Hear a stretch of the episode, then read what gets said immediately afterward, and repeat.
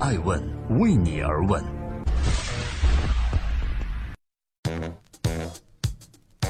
Hello，大家好。二零一八年的一月三日，星期三，我是高原，欢迎守候爱问每日人物，每天晚上九点半准时上线，记录时代人物，探索创新创富。今天我们接着盘点知名企业家的二零一七，王健林的二零一七，缘何冰火两重天？二零一七年对于王健林来说，是从高峰走向低谷的一年。他的上半年和下半年犹如冰火两重天。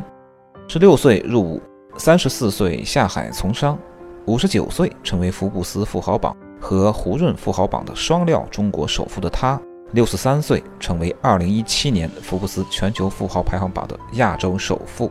但在二零一七年下半年遭遇贷款风波的王健林紧急出售资产，半年身家缩水五百亿。两名元老级的高层尹海和陈平相继弃之而去，失去了左膀右臂，王健林拿什么拯救他的万亿帝国呢？兵败大马城，引来股债双杀。二零一七年十二月十一日，一篇名为《王健林的滑铁卢》的微信文章在朋友圈形成刷屏之势。作者试图探寻万达集团在二零一七年资产打包转让等。系列资本运作的深层原因。文章开端便引出万达与央企的竞争大戏，竞争标的是全球首都唯一一块未被大面积开发的土地——马来西亚吉隆坡地标大马城，占地面积相当于五个天安门广场。大马城是东南亚地区的交通枢纽，是废弃二十年的空军机场，也是吉隆坡通向新加坡的龙兴高铁起点站。龙兴高铁总投资超过一千亿人民币。二零一五年十一月，总理出席完东亚合作领导人会议回国三十八天后，央企中铁和马来西亚一家公司组成联营体，以一百九十六亿人民币收购大马城百分之六十的股权。二零一七年五月三日，马来西亚一方宣布，中铁集团等无法在限期内履行付款协议，这笔股权买卖交易即日起失效。马方将会公开寻找、挑选对马来西亚城计划有兴趣的开发商。十天以后，有兴趣的发展商浮出水面，而此前曾和马来西亚政府谈过该项目的企业名单中，并没有他。这就是万达。二零一七年五月十三日，马来西亚总理纳吉布受邀出席“一带一路”高峰论坛。他来京的第一站就是去长安街边上的万达集团总部拜访了王健林。他们坐在各自国家的国旗前，就大马城项目达成战略协议。与纳吉布会见的第二天，王健林以企业家的身份参加“一带一路”高峰论坛，高调宣布大马城项目。今年万达要落地两个超过百亿美元级别的项目，一个是马来西亚的大马城，还有一个项目在印尼，目前还在谈。他是否知道，拜访完他的当晚，纳吉布就与中国领导见面了呢？他是否预感到大马城的项目成为万达的滑铁卢呢？二零一七年六月，万达遭遇股债双杀。先说债杀。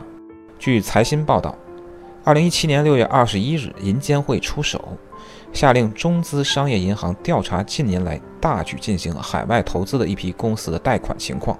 受调查企业是包括万达集团在内的四家企业。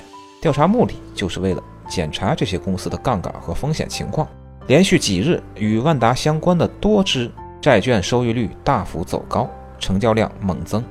再看股杀，二零一七年六月二十二日，万达电影股票巨量暴跌，跌幅百分之九点九一，一直到停牌，创二零一六年十二月十二日以来的最大日内跌幅。短短半天，首富的四十个小目标没了。故事总是回旋曲折，就在一夜之前。万达电影的股价表现还是大幅跑赢市场和同行业电影工业的。王健林的《滑铁卢》一文称，二十八年专注空手道的首富，现金流的血液突然断了。戏剧的是，这篇文章霸屏三天后，万达官方开始反驳该文似是而非，含沙射影的手法恶毒攻击万达。万达目前账面现金超过两千亿元，二零一七年收入超过两千亿元。企业经营一切正常，全球没有任何债务违约。作者何来证据说万达现金流断了？争论的背后，我们只知道事实是王健林与大马城再无缘，首富宝座谈笑间灰飞烟灭。大家好，欢迎收听《爱问每日人物》。万达紧急出售资产，房地产泡沫史上最大。二零一七年六月，遭遇股债双杀后，万达海外投资屡屡受限。被政府点名禁止贷款布局海外投资。从七月开始，万达狂甩重大资产，万达的多米诺骨牌效应会就此爆发吗？李嘉诚说过，他做企业最宝贵的经验，就是永远保持充沛的现金流。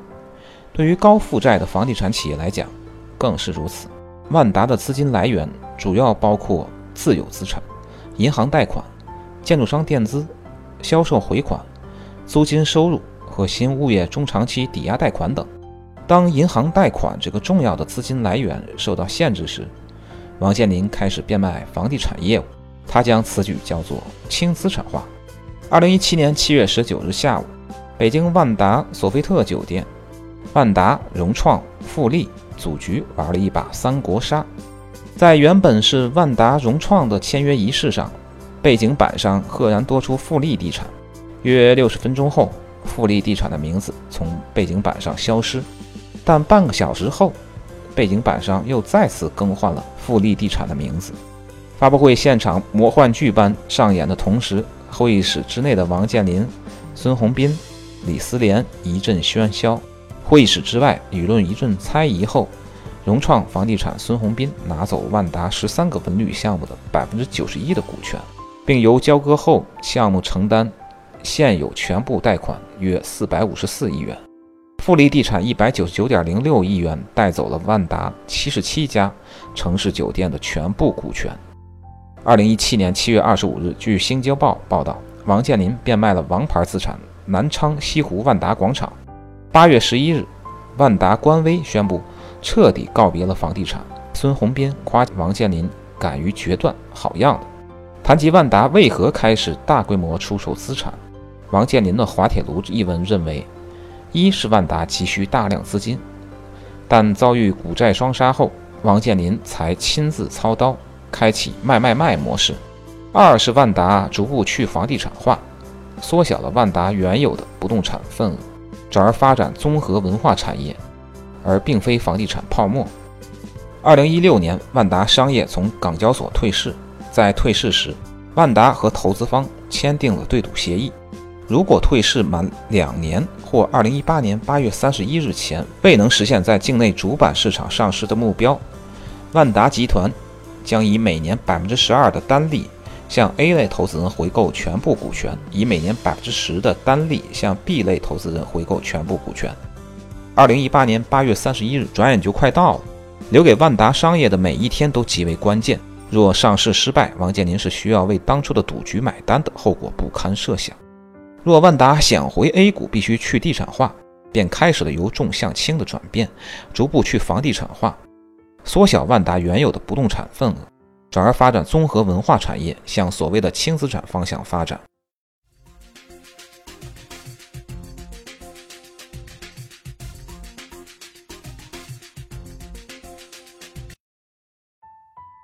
大家好，欢迎回来。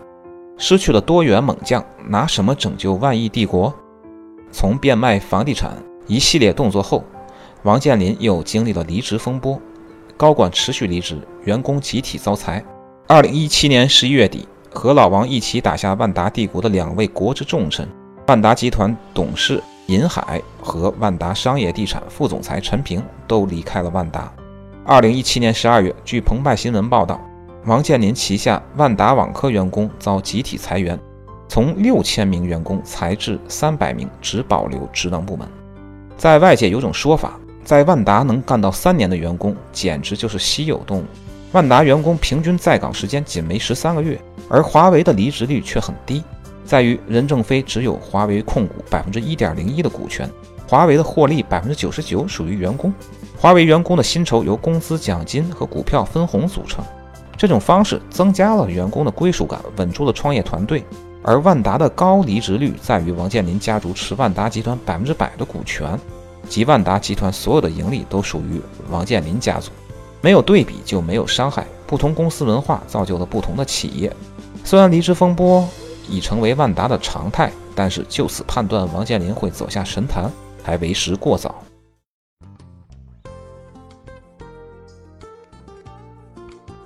爱问美人物想说：从亚洲首富的顶峰时刻，到海外投资屡屡受限，再到甩卖式的减资和连续出售重大资产，王健林的2017写满了诗意。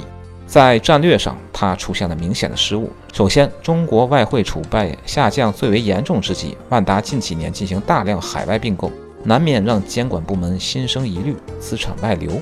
其次，万达集团的海外买买买，以文化和不动产为标的，严重背离了脱虚向实的产业导向。